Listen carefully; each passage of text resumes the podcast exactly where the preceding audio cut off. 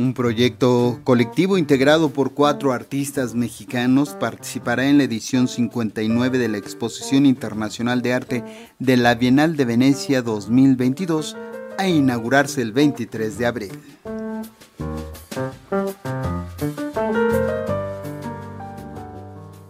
Un proyecto colectivo de artistas que apuntan con distintas técnicas hacia la diversidad se presentará en el Pabellón de México en la 59 Exposición Internacional de Arte de la Bienal de Venecia 2022. La propuesta Hasta que los cantos broten está curada por Mauricio Marcín y Catalina Lozano y reúne obra de cuatro artistas bajo la perspectiva que señala la propia curadora. El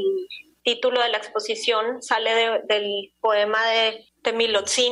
y un poco evoca la posibilidad de imaginar futuros eh, por fuera de los paradigmas de progreso de la modernidad, que son los paradigmas hegemónicos que hemos heredado a través de, en gran parte de nuestros sistemas educativos, pero también de, de, los procesos de colonización que se arraigaron tan fuertemente en los territorios de México y que han generado unas tensiones con todos esos Méxicos que existen y que son posibles. Y un poco parafraseando eh,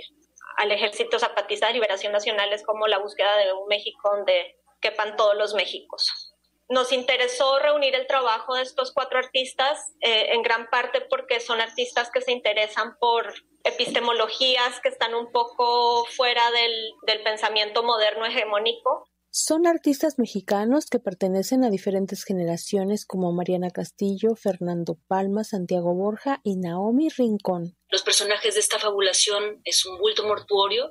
es un bulto mortuorio radio, es un bulto mortuorio cyborg que está tratando de transmitir sintonías y frecuencias de voces que han sido suprimidas o cuyas vidas han sido interrumpidas violentamente. Y hay una pregunta constante en la narrativa que es qué podemos decir hoy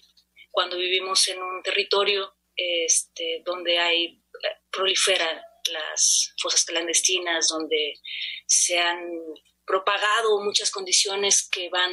eh, acercándonos o a muertes violentas o muertes eh, por muertes lentas porque se van deteriorando las condiciones que sostienen nuestra existencia, ¿no?